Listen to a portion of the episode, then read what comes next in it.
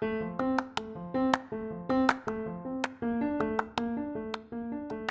Good Fashion est une association loi 1901 qui œuvre pour faire de Paris la capitale de la mode responsable d'ici 2024, année des Jeux Olympiques.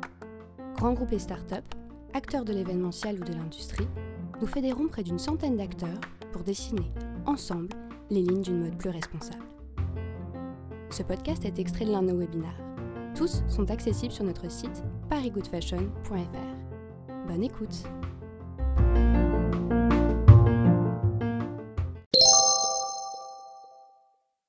Aujourd'hui, il est grand, grand temps de faire attention. Pour nous, en tant que citoyens, que maman, que papa, mais aussi, bien sûr, en tant qu'entreprise. On ne fera pas de business dans un monde qui part à volo comme c'est le cas aujourd'hui. Voilà, c'était la raison de mon acceptation à la demande de Sylvie. Quel enjeu pour cette biodiversité? Qu'est-ce que c'est? Alors, je démarre sur une image générale qui vous montre un petit peu un patchwork de photos avec deux écosystèmes que j'ai mis en bas. Une forêt tropicale humide ici, là, et puis le récif corallien. Je les compare parce qu'ils sont différents, bien évidemment, mais ils ont la même fonctionnalité. Au sein du fonctionnement de la vie, les forêts tropicales humides abritent plus de la moitié des espèces vivantes connues aujourd'hui. J'ai présidé sept ans cette grande maison qui est le Muséum d'histoire naturelle. Nous avons 70 millions d'objets en collection qui racontent l'histoire de la Terre, de la vie, l'actuel et qui nous permettent d'imaginer peut-être ce que aura demain le futur. Et ce qui est intéressant de voir, c'est que nous sommes intranquilles. Je réagis sur un très joli mot qui a été repris par une philosophe du CNRS qui s'appelle Muriel Fliss, emprunté à Pessoa, le grand auteur brésilien. Pourquoi est-on intranquille? C'est une vraie question. Et j'utilise ce mot parce que je ne veux pas parler d'éco-anxiété qui nous amènerait à ne plus rien faire du tout. Voilà la raison pour laquelle je ne suis ni catastrophiste, encore moins collapsologue. Ce n'est pas une science, la collapsologie. Il faut éviter d'aller jusque-là. Si on ne fait rien, on va y aller. Mais j'espère encore qu'on fera quelque chose. Et pour faire ça, nous avons besoin de Pour moi, il y a quatre piliers au changement de demain auxquels j'aspire. Un, la science. Et là, on l'a très bien vu. Regardez ces six, mois de débat depuis le mois de mars. Une catastrophe scientifique parce que beaucoup de gens ont passé leur temps à donner leurs opinions la science, ce n'est pas une opinion. Et je fais une grosse différence entre la science établie, la Terre est ronde, bon, ok, hein, le climat est en train de changer, et puis la recherche, qui balbutie, euh, avance, stagne, revient en arrière. C'est ça, mais ça, il faut le garder dans les laboratoires de recherche. Et en sortant de ces laboratoires, qu'est-ce qu'elle a donné? Une image de la science catastrophique, parce qu'on est resté sur des incertitudes en permanence. On en a des incertitudes, ça c'est clair. Hein mais qu'il y ait des controverses scientifiques, c'est très bien. Pas des polémiques comme ça s'est passé là. Et les médecins s'y sont prêtés, bien évidemment. Hein. Des écoles de pensée différentes. Donc, ça, c'est dramatique. Quelle base scientifique on a, c'est fondamental. Deuxièmement, le monde politique, bien sûr. On va le faire comment? Comment, enfin, ce monde qui n'est pas du tout préparé à cela, va être capable de prendre en considération des questions qui font que si on agit aujourd'hui, on en aura les résultats dans 5, 10 ou 20 ans. Et ils ne savent pas faire ça. On est dans l'immédiateté politique, qui est une vraie catastrophe environnementale, bien évidemment. Après les ONG, heureusement qu'on a des ONG hein, qui nous secouent un peu, et moi j'aime bien les dures, hein, celles qui sont effectivement les plus percutantes, qui n'hésitent pas à mettre les pieds dans le plat. Je pense à Sea Shepherd, par exemple, sur l'océan. Et puis enfin, le quatrième pilier à tout ça, c'est l'entreprise. Et là, vous avez un rôle fondamental. Vous êtes un grand groupe avec beaucoup de monde, de vrais moyens financiers qui auraient de travailler en réel, hein, qu'on n'a pas toujours dans la recherche. Eh avec ces quatre piliers-là, je pense qu'on peut préparer l'avenir sereinement.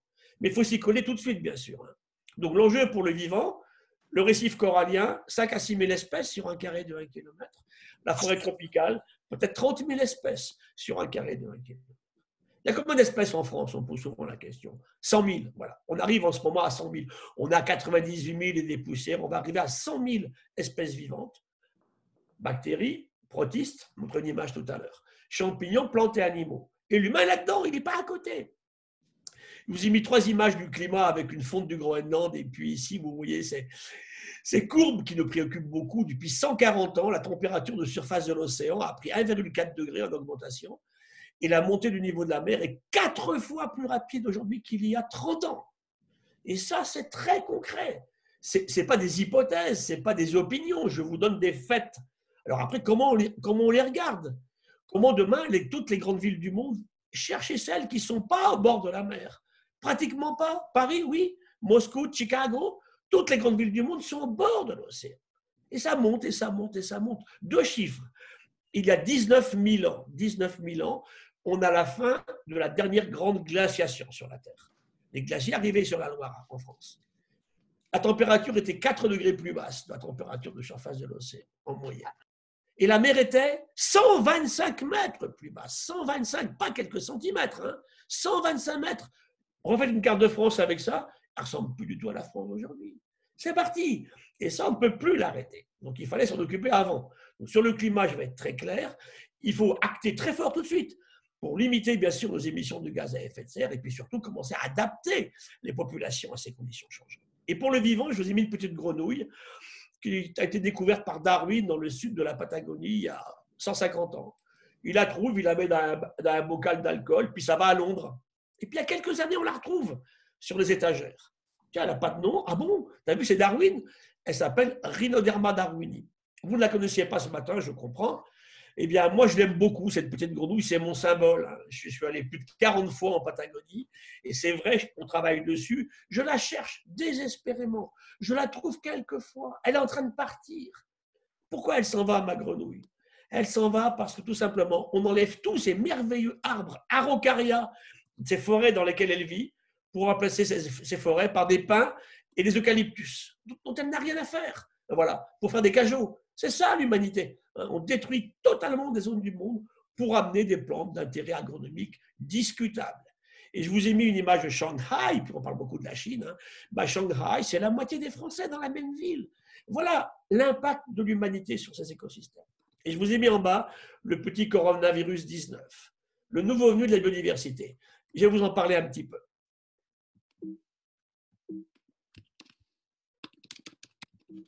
Alors là, il faut que je puisse avancer. C'est moi qui avance là maintenant, normalement. Ah ben non, ça y est, c'est bon. Alors, quelles sont les causes de l'intranquillité que j'évoquais tout à l'heure? Malheureusement, là, elles ne passent pas les vidéos, donc c'est manger ou être mangé. Revenez à Lucie. Lucie, c'est 3,2 millions d'années. Cette petite femme australopithèque, 40 kilos, noire. On était tous noirs à l'époque. Ça ne plaît pas à certains, c'est comme ça, la génétique est formelle. C'est nous qui avons blanchi au cours de l'évolution. Et c'est africain. L'histoire est africaine l'humain est fondamentalement africain. Et bien tous les matins, elle se posait la question, est-ce que je vais trouver à manger aujourd'hui? Est-ce que je vais pas moi-même être dévoré aujourd'hui? Et ces questions environnementales qui sont l'énergie, l'eau, la biodiversité, les interactions de l'humain avec ce vivant sont essentielles. Comment est-on passé de la domestication du feu à l'énergie nucléaire? Avec les révolutions actuelles que sont le numérique, les nanotechnologies, voilà, merci, la robotique. Tout ça, c'est très important, ça nous alimente tous les jours. Mais à quel coût environnemental? Dans un contexte général qui nous préoccupe, qui fait partie de nos intranquillités, la démographie d'un côté, deux chiffres encore, j'aime bien les chiffres, 1945, Hiroshima et Nagasaki. L'humain est capable, par sa technologie, sa créativité, sa science, sa technologie, de créer un événement. Moi, je me suis amusé à écrire un papier à l'époque, Sylvie a dû l'avoir, qui était mais comment l'humain a-t-il été capable de faire quelque chose qui ressemblait à l'éruption du Vésuve en 79 après Jésus-Christ? On tue 60 000 personnes en 10 minutes. Voilà, c'est ça. Et du coup, l'humain va commencer à avoir la grosse tête, à être extrêmement arrogant. Il est sorti du système classique. Eh ben, c'est archi faux. Et puis les ressources qu'on épuise. Alors les ressources, elles sont de deux types, minérales, charbon, pétrole, l'or, le zinc, le cadmium, tous les éléments de téléphone portable, par exemple, hein. certains très rares, les fameuses terres rares.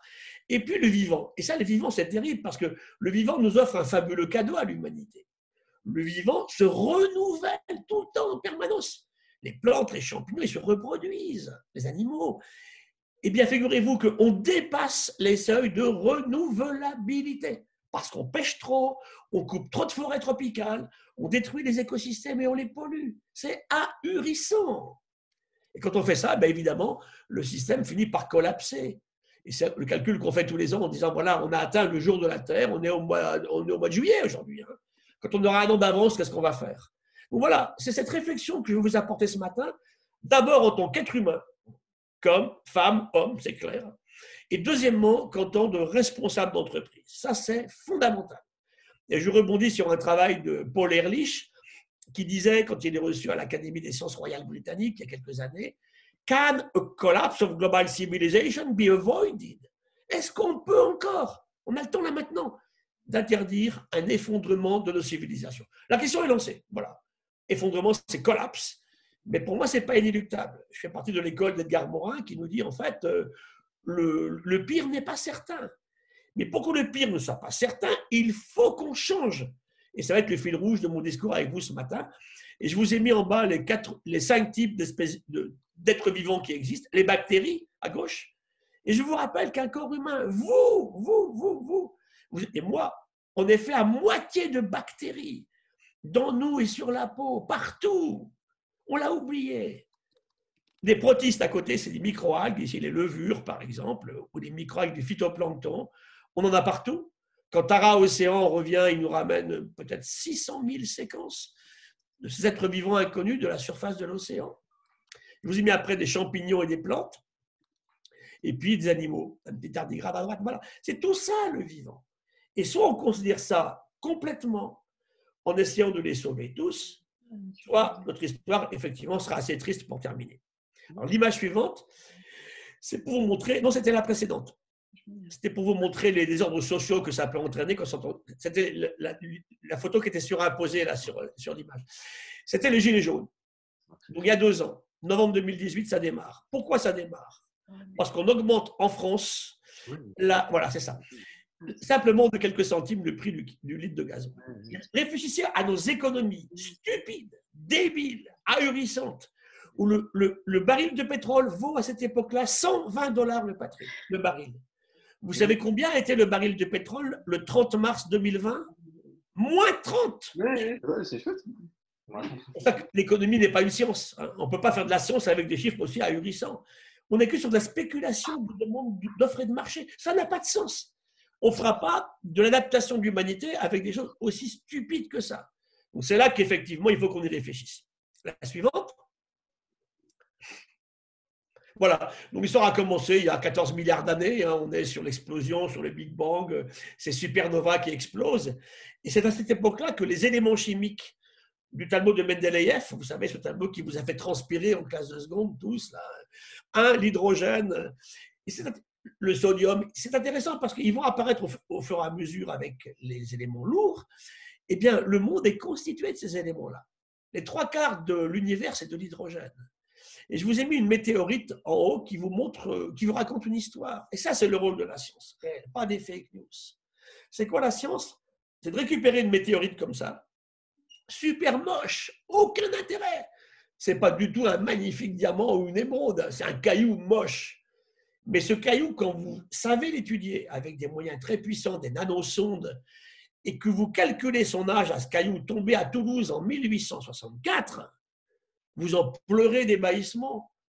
Il est aussi vieux que la Terre. Ce caillou vous raconte l'histoire de la Terre et du Soleil. 4,6 milliards d'années. C'est ça la science. À partir d'un objet apparemment insignifiant, raconter une histoire, nous faire rêver et raconter la réalité de ces relations entre le monde minéral et le monde vivant. Et je vous ai mis en bas à gauche ici donc euh, un estuaire. Alors vous avez de l'eau douce en amont, de l'eau de mer en aval, et au milieu, je vous ai mis des chiffres. C'est quoi ces chiffres? Eh bien, c'est votre sang en ce moment. Qu'on arrête de croire que l'humain n'a rien à voir avec le reste. Nous sommes des fragments de nature. Nous sommes des fragments de biodiversité. Pourquoi chaque bébé qui naît est-il fait de trois quarts d'eau liquide? Si on réfléchissait à ça tous les jours, on arrêterait de gaspiller l'eau comme on le fait aujourd'hui. On ne laverait pas sa bagnole avec.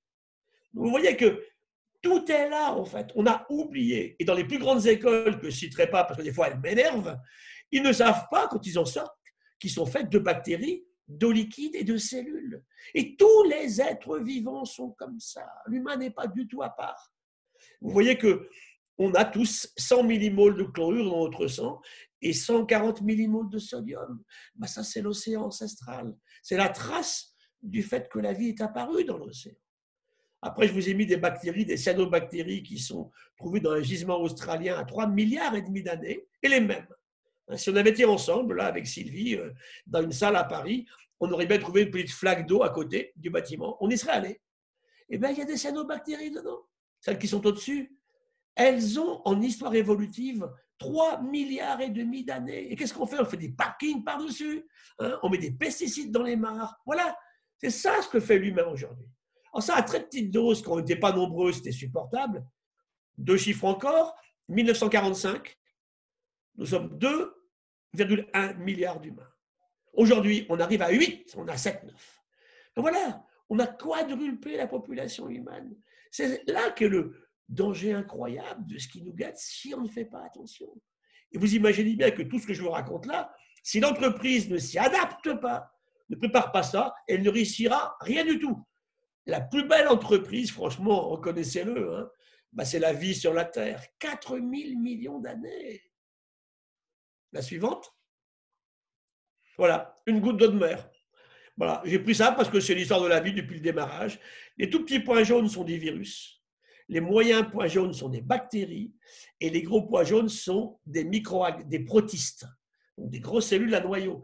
Tout est fait de ça depuis le démarrage. Et ça, c'est 98% du vivant dans l'océan. Les poissons, les baleines, c'est que 2%. Voilà, une goutte d'eau de mer. L'eau de mer, aujourd'hui connue, hein, c'est 13% des espèces connues sur la Terre. La suivante. Voilà un sol. Et ça, c'est un des drames actuels pour moi. Je me bats beaucoup pour ça. Ramenons de la vie dans les sols. Regardez ici ce qui se passe.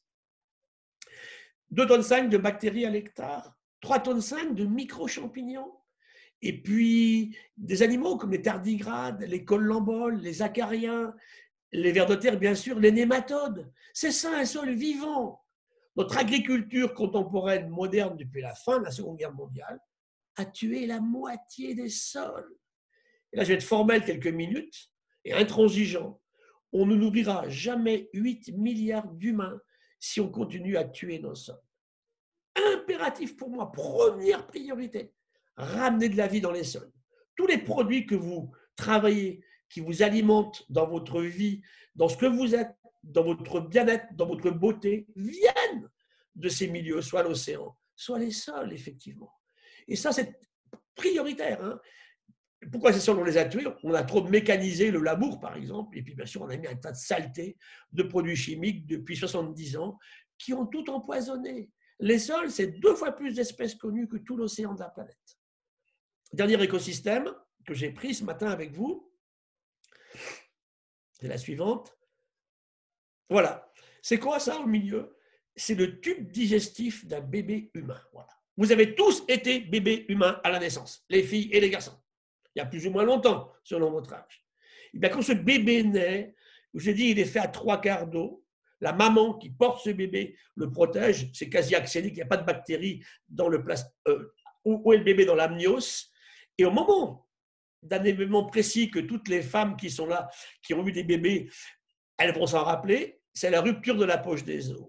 Et à ce moment précis-là, les bactéries de l'utérus de la maman se précipitent pour aller non pas contaminer, mais ensemencer ce bébé. Et chaque bébé humain met trois ans à avoir ces bactéries à lui. On l'a complètement oublié, spolié, détruit. Qu'est-ce qu'on fait? Quand une maman mange des aliments bourrés de pesticides, elle affecte le développement embryologique du cerveau de son bébé. On s'en fout, on le fait partout. Donc c'est là que je, dis c'est pas possible qu'on continue comme ça, bien sûr. Je vous ai mis en haut à gauche des gènes en bleu de, de microalgues de l'océan. Hein. Vous avez Tara, le voilier à droite. En rouge, bah, de mon bébé. Et en gris, c'est nous. On partage un tiers notre ADN commun avec les microalgues du phytoplancton qui sont là depuis 4 milliards d'années, 3 milliards et demi. Je vous ai mis en bas ces microalgues. Regardez comme elles sont belles. C'est tellement beau. Bah, tout ça, on le détruit. On s'en complètement. On fait un tour du monde avec Tara entre 2000, non, je vais rester encore une seconde sur la précédente, entre 2009 et 2013. On sort dans la revue Science, cinq papiers, le 22 mai 2015. C'était un très grand moment. Et là, on raconte l'histoire des virus, des bactéries, des microalgues, les interrelations entre elles. Et c'est là que pour des gens d'une entreprise comme la vôtre, d'un groupe comme le vôtre, je vais vous dire une chose, il y a infiniment plus dans le vivant du plancton depuis 4 milliards d'années de symbiose, d'entraide, de mutualisme, de commensalisme que de compétition. La compétition, elle arrive à la survie de quelques-uns. L'entraide arrive à la survie de tous dans des conditions correctes. d'harmonie avec les systèmes, et ça, on l'a oublié. Et pour terminer là-dessus, cette partie-là, je vous ai mis une image de votre lit ce matin, parce que vous y avez dormi chez vous. Votre plus grande intimité, elle est là, votre lit. Ben, tous les matins, il y a entre 1 et 2 millions d'acariens, tout simplement. Qu'est-ce qu'ils font là? Ben, Écoutez, ils mangent, vos, ils mangent vos poils, vos cheveux, les cellules de la peau qui se frottent contre les draps, toutes les humeurs qu'il y a dans un lit humain le matin après quelques ébats. C'est ça, les acariens. On en fait partie. Qu'on arrête de me dire, c'est du genre d'écolo farfelu, la biodiversité. C'est quoi la biodiversité? C'est le vivant. C'est la partie vivante de la nature. Voilà. Eh bien, ça, il faut faire avec. Sinon, il n'y a plus rien de possible, en fait. Alors, la suivante, oui, effectivement. Voilà. Ça, ça résume ce qu'est la biodiversité. Je vous surprends, hein, Sylvie, elle connaît bien cette image puisqu'on l'avait lancée il y a déjà longtemps. Hein, c'est Bernard Chemassu qui l'avait lancée. Le vivant, c'est ce qu'on mange, la biodiversité c'est ce qu'on boit. Et là, si j'enlève le verre des bouteilles là, et le nickel des couverts, bah, c'est que du vivant, des bactéries, des levures. Sans levure, sans protistes, il n'y a pas de pain, il n'y a pas de vin, il n'y a pas de bière, euh, il n'y a pas de fromage. Alors, c'est quoi un français sans cela? Il n'existe pas. Donc, vous voyez que cette biodiversité, c'est tout ce qu'on mange. Et surtout, tout ce avec quoi on coopère. Alors, on s'est mis à élever des animaux, les vaches. Bah, le problème des vaches aujourd'hui, c'est que je ne suis pas contre les vaches, mais il y en a beaucoup trop. 1,3 milliard de vaches sur la Terre. 23 milliards de poulets. Voilà. Donc mon discours est clair avec vous. Hein. Beaucoup moins de viande, maximum, ou poisson. Deux fois par semaine, c'est largement suffisant. Surtout pas tous les jours, évidemment. Ça coûte très cher, ça, en impact environnemental. Et je vous ai mis deux très beaux livres que j'aime beaucoup. L'un en bas, écrit par euh, Marc-André Sello, Jamais seul, où il raconte l'histoire d'un arbre dans sa symbiose avec les micro-organismes autour de lui. Et au-dessus, Éric Batteste, tous entrelacés. Un corps humain, c'est un incroyable entrelac entre des êtres vivants, des bactéries, des protistes, et puis nos cellules humaines. Plus de bactéries que de cellules humaines. Et là, on va arriver au Covid. Qui il tue ce Covid-19 C'est intéressant de regarder. Il tue des gens âgés, parce qu'il y a effectivement une déplétion dans les défenses immunitaires. Et surtout, 85% des gens qui sont morts étaient gros en surcharge pondérale. Des gens, trois quarts en diabète de type 2, trois quarts en hypertension artérielle, pratiquement tous qui ne faisaient pas de sport. Qu'est-ce qu'ils ciblent? Les méfaits de nos sociétés actuelles et de la malbouffe. Si vous êtes svelte, que vous courez souvent, que vous mangez correctement, pas de problème avec la Covid-19. En fait, il est en train de mettre, d'abord, il est apparu, je vais vous le dire, à cause de nos fragilités, et surtout, il cible nos fragilités. Donc, tirons parti ce dramatique épisode pour changer. La suivante. Voilà, ça c'est une image, j'en ai pleuré sur les deux fois, j'ai une chance fantastique, hein, dans l'original de Chauvet. Chauvet, c'est deux fois plus vieux que Lascaux, 37 000 ans. Regardez qui dessine comme ça des rhinocéros en France, c'est en Ardèche. Hein. Des lions, des panthères, des hyènes. C'est intéressant quand même, des chevaux sauvages. Et c'est vrai que là, l'humain représentait cette biodiversité dont il vivait à l'époque. Bien sûr qu'il mangeait de la viande, puisqu'il n'avait rien d'autre, il ne cultivait pas encore à l'époque. 37 000 ans, il n'y avait aucun champ agricole. Hein. On prenait ce qu'on pouvait sur le système, bien sûr. On ramassait des fruits. Comment on est passé de ça au système actuel? Tirons parti de ce qu'ont fait ces gens-là. Là, je ferai une remarque. Pourquoi ils ont fait ça? Ça ne sert à rien, hein, franchement. À quoi? Il est évident que s'ils l'ont fait, pour eux, dans leur tête, ça servait à quelque chose. Mais ça ne vous aide pas à survivre demain si vous peignez sur un mur que personne ne va voir au fond d'une grotte. Pensez tout le temps à cela. Pensez tous, là, du groupe qui m'écoutait, des groupes, à tout ce que vous avez fait depuis ce matin qui ne sert à rien, mais qui vous a apporté du bonheur. Voilà, c'est ça qu'aujourd'hui on a perdu dans nos traits économiques. Arrêtons cette économie débile qui ne va que vers un enrichissement monétaire. C'est pas possible. La suivante. Voilà, ça c'est la courbe un peu difficile, c'est la démographie humaine. Donc 10 000 ans, on arrête de bouger, on invente agriculture et élevage, la courbe verte en bas là. Et puis vous voyez que la progression de l'humanité, on est 5 millions. 5 millions On arrive à 8 milliards aujourd'hui, ben, grâce à l'arc et la flèche, euh, aux âges des métaux, à la machine à vapeur, aux moulins à eau avant, euh, aux avions, aux matières plastiques, aux antibiotiques, aux ordinateurs, et aussi, ce que je vous ai mis en bas, qui m'a beaucoup, que j'ai beaucoup travaillé, c'est comment on est passé de l'arme, le biface, le seul outil de l'humanité, la seule arme entre 3 millions et, 8 000 ans, c'est le biface, un caillou taillé, c'est tout, un caillou taillé. Pas trop de mal avec ça. Et on va inventer l'arme de jet, tout va changer. La lance, le propulseur, l'arc et la flèche. Je tue à distance. Et là, même les prédateurs vont commencer, eux aussi, à être intranquilles. La roue, il y a 7000 ans, la poudre noire, je vous ai mis un Remington ici, là, c'est vrai que ça va tout changer. Aujourd'hui, je vois des gamins à la frontière du Soudan et du Congo qui ont tous des kalachnikovs et qui tuent tous les éléphants, tous les hippopotames, après avoir violé toutes les filles du village d'à côté. C'est ça, ce sentiment de domination lié à l'arme à feu, en fait. Ça a complètement changé les rapports de l'humanité avec le reste du vivant, bien entendu. Alors, quand les chasseurs m'énervent un petit peu trop, je ne suis pas anti-chasse, totalement, mais je suis anti beaucoup de choses qu'ils font que je n'aime pas du tout. Moi, je, je vous donne un biface comme en bas là, allez me tuer un sanglier avec ils ne vont pas s'y risquer. Le sanglier, il aura ses chances dans un tel conflit.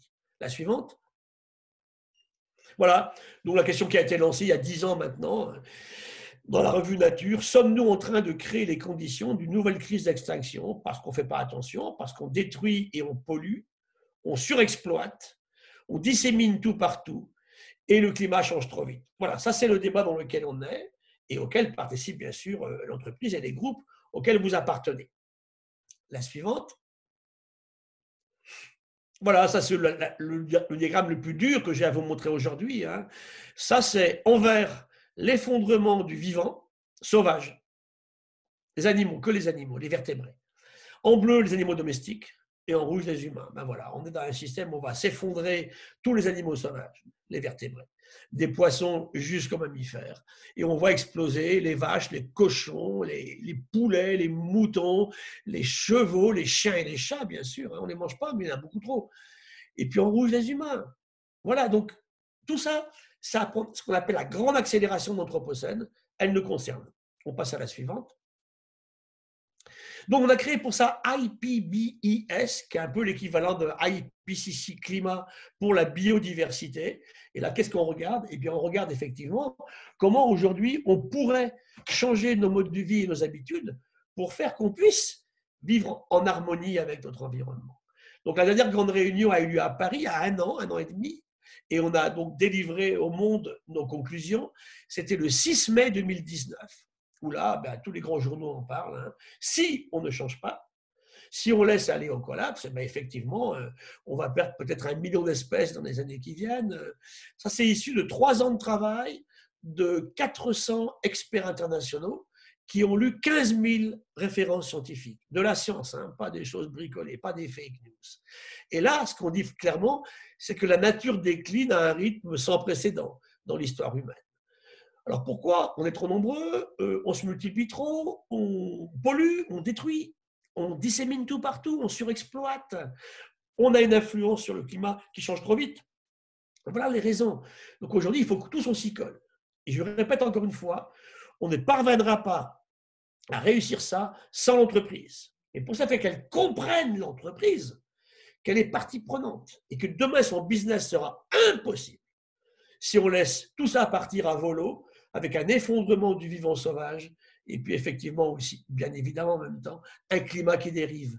Et voilà pourquoi aujourd'hui je voulais vous faire un électrochoc avec vous. Je pense que beaucoup d'entre vous, si vous êtes venus m'écouter, vous êtes intéressés par ça, mais il faut le prendre en considération. Il faut que vous le disséminiez dans vos entreprises en permanence. Je fais beaucoup de formations de chefs d'entreprise depuis quelques années. Pour moi, c'est aussi vital que de former mes étudiants. il faut aussi informer les enfants. Commencer à l'école maternelle les tout petits qui sont très réceptifs. Expliquer qu'un tout petit, ben, il est fait de bactéries. Les bactéries, ce n'est pas que des méchantes qui donnent des maladies. C'est bien autre chose que ça, évidemment. La suivante. Voilà, alors le coronavirus, quelques mots. Alors, un, les fake news, il n'a jamais été inventé par un laboratoire chinois. Arrêtons les conneries. Par contre, ce que je ne nierai pas, je ne sais pas aujourd'hui, un virus peut être bricolé dans un laboratoire, mais aucun laboratoire ne peut inventer un virus. Et pourquoi il irait l'inventer? Dans les chauves-souris chinoises, ça fait 20 ans qu'on y va, les gens du Muséum de Paris, hein, on a trouvé 400 virus. Pourquoi on irait en inventer un nouveau? On ne sait pas le faire, ça. Qu'un virus de chauve-souris ait été mis dans un laboratoire et qu'on ait bricolé un petit peu pour le changer, ça, c'est pas impossible. J'en ai aucune preuve aujourd'hui, ni dans un sens ni dans l'autre. Mais au départ, et où je vais être formel et péremptoire, ce coronavirus 19 est un virus de chauve-souris. Très clair. Je vous l'ai mis en bas. La rhinoléphus affinis, qui ne vit pratiquement qu'en Chine. Un. Deuxièmement, c'est pas que ça. Parce que quelque part, durant l'année 2019, vers le mois d'août, hein, les Chinois ont beaucoup menti, nous ont pas renseigné au début. Hein. Le, pays qui a le mieux réagi, qui nous a vraiment informés, mais on n'a pas tenu compte de ses recommandations, c'est Taïwan. Taïwan, avant janvier 2020, avait dit à la France méfiez-vous, c'est pas une bricole ce virus-là, méfiez-vous. Taïwan arrête les avions chinois le lendemain du démarrage de la pandémie à Wuhan. Vous savez combien de temps on a mis, nous, en France? 100 jours. 100 jours pour arrêter les avions chinois. Bon, on a pris partout. Rappelez-vous cet avion qui est venu de Wuhan à Milano, de Wuhan à Singapour. Ben voilà. On a une carte fantastique avec mes amis médecins à Paris de la répartition du virus dans les quelques semaines après la fin janvier 2020 qui l'amène partout par les avions. Donc là, les avions ont un rôle catastrophique dans la dissémination du virus. Et c'est pour ça qu'aujourd'hui, quand je les entends me dire au niveau de l'aéronautique, quand est-ce qu'on va revenir au nombre d'avions qu'on avait avant? Eh bien, j'espère que non. Si on fait ça, c'est clair. Hein. on en prend un autre l'année prochaine. Peut-être qu'il aura les jeunes, celui-là. Surtout pas. 100 000 vols déclarés, répertoriés le 20 janvier 2020. C'est terminé. Alors, je ne suis pas contre les avions, hein, n'exagérons pas. La France a besoin d'avions pour aller dans ses territoires outre-mer. Mais est-ce qu'il nous faut 100 000 par jour avec des billets à 10 ou 20 euros? On se fout du monde. Et ça, tant qu'on va maintenir ce genre de choses-là, eh bien, on va, vraiment avoir des problèmes dramatiques. Donc, dissémination effarante, pas de vaccin pour l'instant, on va voir, pas de traitement, ben voilà. Et surtout, ce n'est pas le nouveau. On a eu une bonne vingtaine de, pandémies comme ça depuis une trentaine d'années. Hein. Et chaque fois, on part d'un animal sauvage, souvent une chauve-souris. Et ça passe par un autre animal. Rappelez-vous, euh, le SARS-CoV-1, en 2003, c'était la civette masquée sur des marchés chinois en conditions immondes de promiscuité. Un animal sauvage, un animal domestique et l'humain. Et hop, ça part. Parce qu'effectivement, il y a un changement qui se fait dans le virus. Il va acquérir une chose qu'il n'avait pas auparavant. Les virus chauves-souris ne sont pas infectieux pour l'humain. Mais quand on mélange tous ces animaux, il y a des bricolages au hasard qui se font, qui fait que le virus de chauve-souris initial devient infectieux chez l'humain. C'est ce qui s'est passé quelque part vers le mois de juillet-août 2019 en Chine à Wuhan. Et c'est parti de là, effectivement. Hein. Le MERS, rappelez-vous le MERS dans les pays arabes en 2012, il était passé par le dromadaire. La grippe espagnole d'il y a un siècle, elle est passée par le canard. Chaque fois, ce qu'on appelle une zoonose, c'est le passage d'un pathogène, une bactérie, un virus, d'un animal sauvage aux animaux domestiques et aux humains. Et voilà ce qui se passe. Ebola, il est chez les chauves-souris. La dengue vient par des moustiques, le Zika, le chikungunya, les hantaviroses. J'ai vu une petite fille mourir au Chili de hantavirose en deux heures, les poumons détruits, parce qu'elle avait respiré de l'urine de rat sur un tas de bois. C'est là qu'il faut qu'on fasse l'ail en ce moment qui explose dans nos contrées, il n'y avait pas beaucoup avant. Donc tout ça, il faut vraiment qu'on fasse attention. Les pestes, on est plein, c'est très documenté. La peste, elle vient d'une puce de gerbille, un petit rat du désert, passé au rat, qui est aussi un animal asiatique au début, qui passe à l'humain. Et là, ce n'est pas d'avion, c'est les bateaux qui amenaient les rats, qui infestaient l'Europe, qui tuent la moitié de la population. Hein. Rappelez-vous la grippe espagnole, 1918-1919, entre 50 et 100 millions de morts, quand on était un milliard et demi sur la Terre. Hein. Le même truc aujourd'hui, ça vous tue 3 milliards d'humains.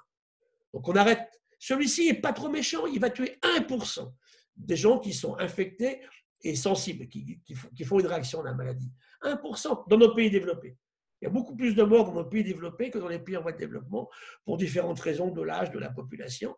Et aussi le fait qu'on pense vraiment qu'en Asie et en, Afrique, ils ont déjà rencontré des virus proches. Pas celui-là, mais donc ce qu'on appelle une immunité croisée. Il y a eu infiniment moins de morts dans les populations asiatiques et africaines que en Europe de l'Ouest, en Amérique du Nord et en Amérique du Sud. C'est terrible en ce moment. Hein. Donc voilà, et ça, je vais terminer là-dessus sur une question essentielle pour moi en écologue, et c'est ma raison d'intervenir avec vous. Gardons la biodiversité avec nous. On me disait récemment, alors monsieur le professeur, c'est la faute des chauves-souris, on va les tuer. on va les tuer. 1400 espèces de chauves-souris dans toutes les grottes de la Terre. Foutons-leur la paix, laissons-les dans leurs grottes. Arrêtons d'aller les chercher et les ramener vivantes sur un marché. Et c'est pour ça qu'on a échappé à ces maladies jusque-là. Parce que, vous savez, les chauves-souris sont la meilleure barrière au passage de ces virus à l'humain. Si demain on les tue, ben, le virus va s'installer où? Sur quelqu'un d'autre. Ce qu'on appelle la dilution, c'est le fait que dans la nature, quand vous avez beaucoup, beaucoup d'espèces, une grande biodiversité, et qu'au sein de cette biodiversité, vous avez beaucoup d'individus au sein de ces espèces-là, ben, le virus, il a un chemin du combattant pour trouver quelque chose à infecter. Il ne sait pas se reproduire tout seul, le virus, je le répète. Hein. Il doit trouver une cellule pour aller l'infecter et utiliser la machinerie de la, de la cellule pour lui se reproduire. Eh bien, foutons-leur la paix, c'est la seule, la seule façon de faire. Parce que c'est ce qu'on appelle l'effet de dilution. Dès qu'on tue la biodiversité, en diminuant le nombre d'espèces, deuxièmement, au sein de la biodiversité, de diminuer le nombre d'individus dans les espèces, on s'ouvre à ces maladies. Ouvrez les forêts du Gabon, demain on aura Ebola partout. Et Ebola, il ne tue pas à 1%, il tue à 70%. La suivante voilà, alors invention au pangolin, je passe là-dessus, là, il y a eu plein de choses qui ont été dites. Ce qui est clair pour nous, c'est qu'effectivement, il est passé par autre chose que la seule chauve-souris. Alors, le pangolin, peut-être, on n'en est pas du tout certain. Et cette fille en bas, là, nous dit, elle est passée chez M. Trump aux États-Unis, donc j'ai qu'une confiance limitée dans ce qu'elle dit. Mais elle dit, elle, ce virus est passé par un laboratoire chinois. Je ne sais pas réellement. En tout cas, nous, on n'a aucune preuve dans les séquençages qu'on a fait au muséum de manipulation humaine. Encore une fois, je répète, hein, le virus, il n'a pas été inventé par des humains. Est-ce qu'il a été bricolé? J'ai aucune information là-dessus aujourd'hui. Donc, ça veut dire que ce qui est très clair, c'est que laissons-les là où ils sont, ces virus. Ne les amenons pas au sein de grandes villes, bien sûr. La suivante, je vais terminer pour rester dans mon temps. Alors, sur le climat, Aujourd'hui, c'est l'observation de la Terre qui nous permet effectivement de statuer. Et là, les trois quarts des données qu'on a sur le changement climatique viennent effectivement de l'espace. Là, vous voyez à gauche la remontée du niveau de la mer, donc qui, a, monté très vite il y a 10, 12 000 ans, qui s'est arrêté de monter depuis les 5000 ans écoulés et qui repart aujourd'hui à la hausse en bas à droite. Et là, vous avez deux cosmonautes qu'on a, qui étaient avec nous, Sylvie doit s'en souvenir, durant la COP 21 à Paris, quand on était dans la grande session finale. Eh bien, un Américain russe, ils nous disent, ben, vous savez, dépêchez-vous, parce que nous, on voit à travers notre petite fenêtre les forêts d'Indonésie qui brûlent. Nous, on voit l'Afrique du Sud qui devient un désert. On voit la pollution dans le golfe du Mexique. Hein. Dépêchez-vous. Et là, en bas, je suis avec euh, Thomas Pesquet, et Bertrand Picard à une discussion durant le colloque des astronautes, où là, effectivement, on, nous explique pourquoi l'observation de la Terre est si importante. La suivante, je vais terminer. C'est le travail qu'on fait en Nouvelle-Aquitaine, hein, prévoir pour agir, hein, c'est ce que disait M. Churchill. Un homme politique doit prévoir ce qu'on n'a pas du tout prévu. On a été nuls. Moi, quand on vient me dire on ne savait pas, mais c'est archi faux il n'y a pas Gilles qui a écrit ça, mais on est plein d'écologues à avoir écrit depuis 20 ans. On va s'en prendre une pandémie parce qu'on fait tout pour. On balance les masses, ça ne sert à rien, on vous l'a dit. Hein. les masses servent à rien. Et maintenant, on veut coller aux gamins de deux ans, on se fout du monde. On a une gestion dramatique avec un conseil scientifique qui n'est pas un conseil scientifique, qui est un conseil politique. C'est une maladie de chauve-souris. Ne pensez pas qu'un vétérinaire, il leur a quelque chose. Un écologue aussi. Que des médecins. Ça ne marche pas. Les médecins ont merveilleusement réagi, ils ont fait un boulot incroyable, mais ce ne pas un conseil scientifique. Il faut que toutes les transversalités, bien sûr, s'établissent dans ces questions-là. Anticiper les changements climatiques. La suivante. Voilà, on laisse faire, et là on se prend 3, 4 degrés, et puis dans ce cas-là, bah, votre business sera terminé depuis longtemps. Hein. Ce qui veut dire qu'on continue à balancer nos gaz à effet de serre comme on le fait aujourd'hui. L'avenir entre nos mains. Hein on réagit, mais très résolument. Hein. J'aurais prêté ce graphe-là à Valérie Masson-Delmotte. Peut-être qu'on va rester à 1,5, 2 degrés. On est à 1,4 aujourd'hui, 1,4 degrés depuis 1860. Il faut vraiment se dépêcher. Hein. L'avenir est vraiment entre nos mains. Il faut qu'on fasse différemment. Et toutes vos industries, tout à l'heure, elle le soulignait, bien sûr, euh, Sylvie, hein, qu'on appelle la mode fashion, hein, au sens très large, est bien sûr évidemment concernée. Une bonne partie de vos matières premières viennent du vivant dans les cosmétiques, également dans toute la pharmacologie. Hein. C'est tellement, tellement important. Tout, ce qu'on boit, c'est quoi euh, euh, un vin, c'est quoi une bière, c'est quoi un pain, tous les aliments dont vous avez à la fois la production agronomique qui est concernée, on a tué nos sols, on l'a vu tout à l'heure. Ça, c'est terminé. Si on continue comme ça, ça va se terminer très, très, très, très vite. Hein. Moi, je vis en pays euh, catalan et en pays bordelais, donc j'ai des vignes. Hein. À, à, Bagnoul, c'est des Bagnoul, c'est des Collioures, et ici, à Bordeaux, je suis plutôt dans les, les Médocs et les, les Saint-Émilion. Mais tout ça est totalement lié à l'avenir et du vivant dans les sols et du climat qui change trop vite. Il faut y aller. La suivante. Voilà, bon, je passe là-dessus. C'est toutes les maladies nouvelles, 300 maladies nouvelles en France depuis 1940, qui sont apparues à cause du climat qui change trop vite, ou bien d'effets de biodiversité. Sachant que le risque majeur du problème, c'est la pauvreté. Donc, objectif des Nations Unies en premier, éradiquer la pauvreté. La malbouffe, c'est terrible. Je disais un jour au président, vous savez, quand j'avais 20 ans, les pauvres, ils étaient maigres. Maintenant, ils sont gros, les pauvres. Il y a un problème quelque part. Je critique pas les, gens qui n'ont pas assez de moyens pour manger correctement.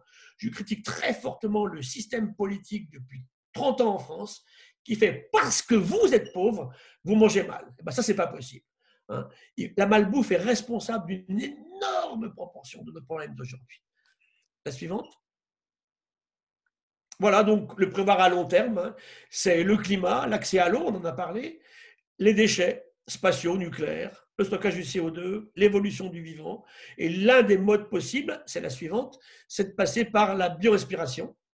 Voilà, donc tout à l'heure, Sylvie a dit que je présidais le CEBIOS. Ben voilà, c'est s'inspirer des formes, des couleurs, des mécanismes, des matériaux, des relations durables établies dans ces systèmes, avec une très très grande interdisciplinarité. Ce petit coléoptère en bas de Namibie, il sait faire de l'eau en plein désert. Cette petite éponge de Méditerranée, elle sait faire du béton armé bien meilleur que le nôtre, beaucoup plus léger, qui se déforme sur une secousse sismique, qui n'écrase pas les gens qui sont en dessous. L'avion qui est en haut, là, les winglets avec les ailes relevées en observant les grands oiseaux. Le train japonais, il va non seulement très vite, mais il est très silencieux grâce à une double biorespiration. Le CX du bec du martin pêcheur, en plus qu'il passe d'une phase R à une phase O, il vole dans l'eau, dans, l'air, il rentre dans l'eau. Et le hibou qui a permis de comprendre par l'accrochage de ses plumes, effectivement, pourquoi il est silencieux. Parce que si lui, hibou, n'est pas silencieux, il ne mange pas. La suivante.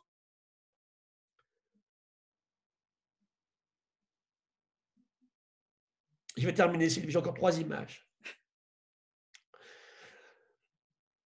Bon, je passe sur celle-là si vous voulez, je vais on y reviendra. C'est les performances humaines depuis 140 ans.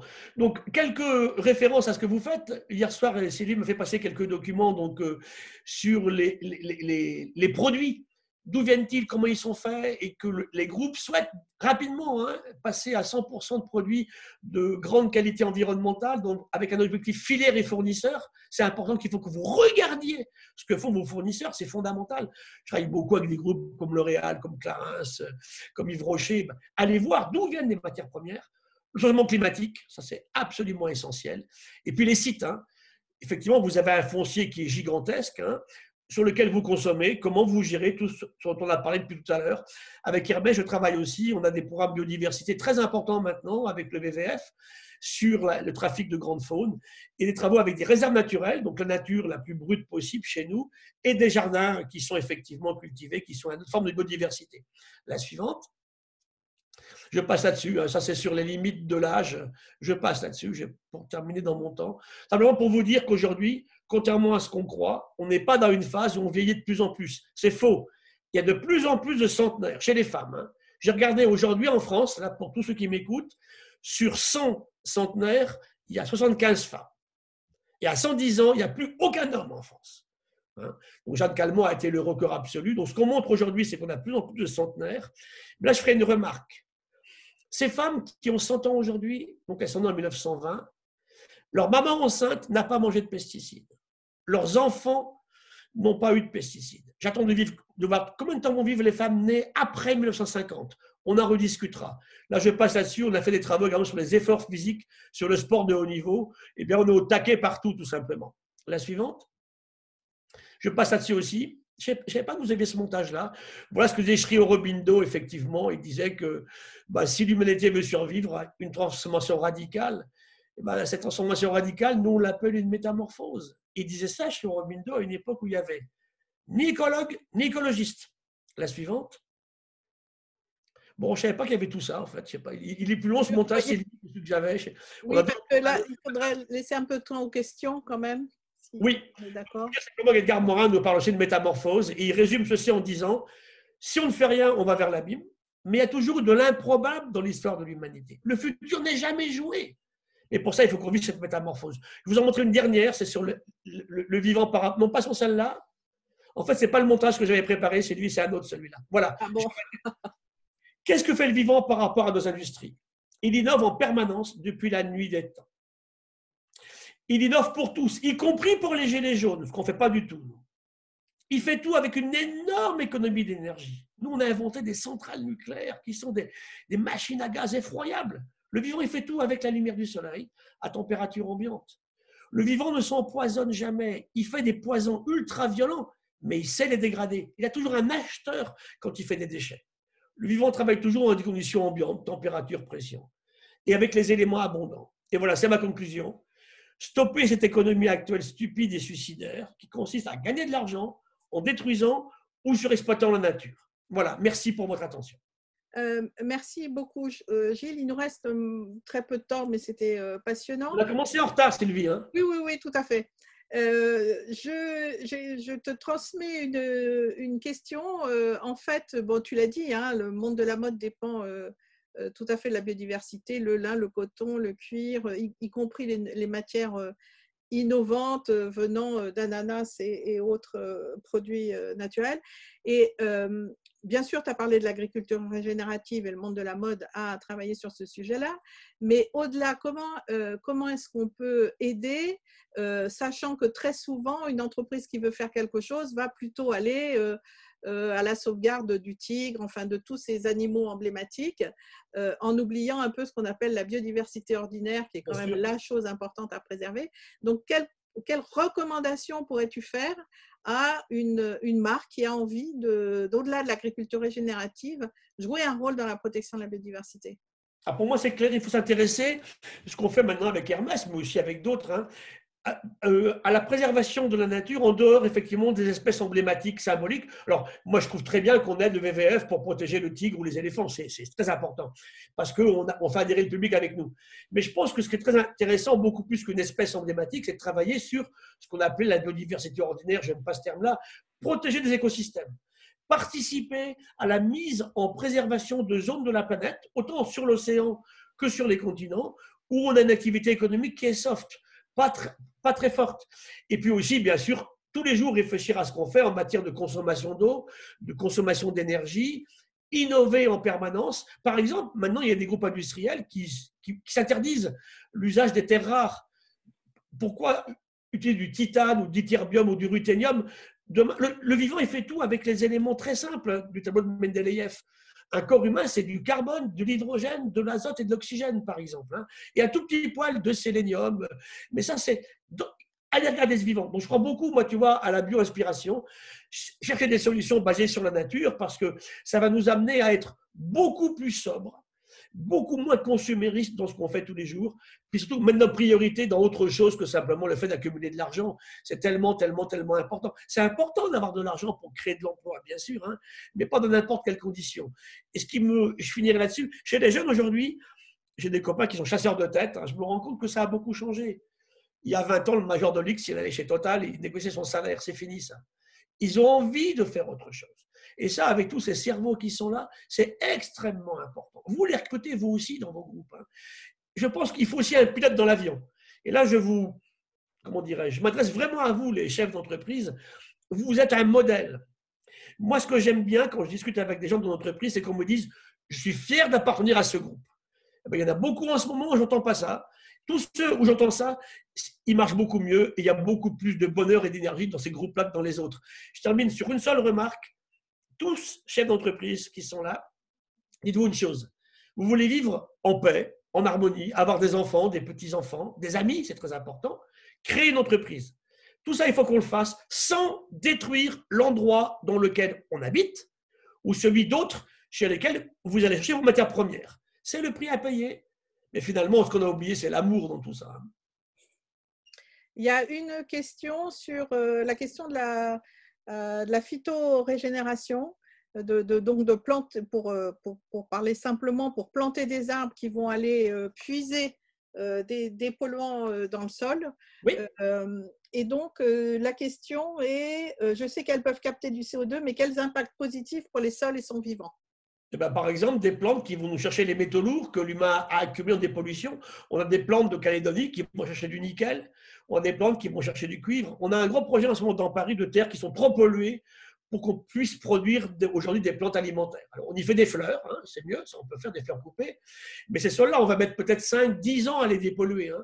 Donc, on le fera effectivement, comme vous le dites, par la phytorégénération. Hein. Ça fait longtemps qu'on sait qu'on trouve plus de cuivre, ça marche mieux avec des bactéries qu'avec une extraction minérale du, début. Oui, oui, ça c'est vraiment l'avenir. L'intérêt, c'est d'aller chercher dans les sols ces saletés, et puis ensuite, bien sûr, de les stocker dans des endroits qui, soient corrects, pas n'importe où, pas dans une décharge. C'est vrai aussi que c'est important de mettre le minimum dans les décharges pour recycler au maximum. Et ça, vous avez une vraie responsabilité là-dessus.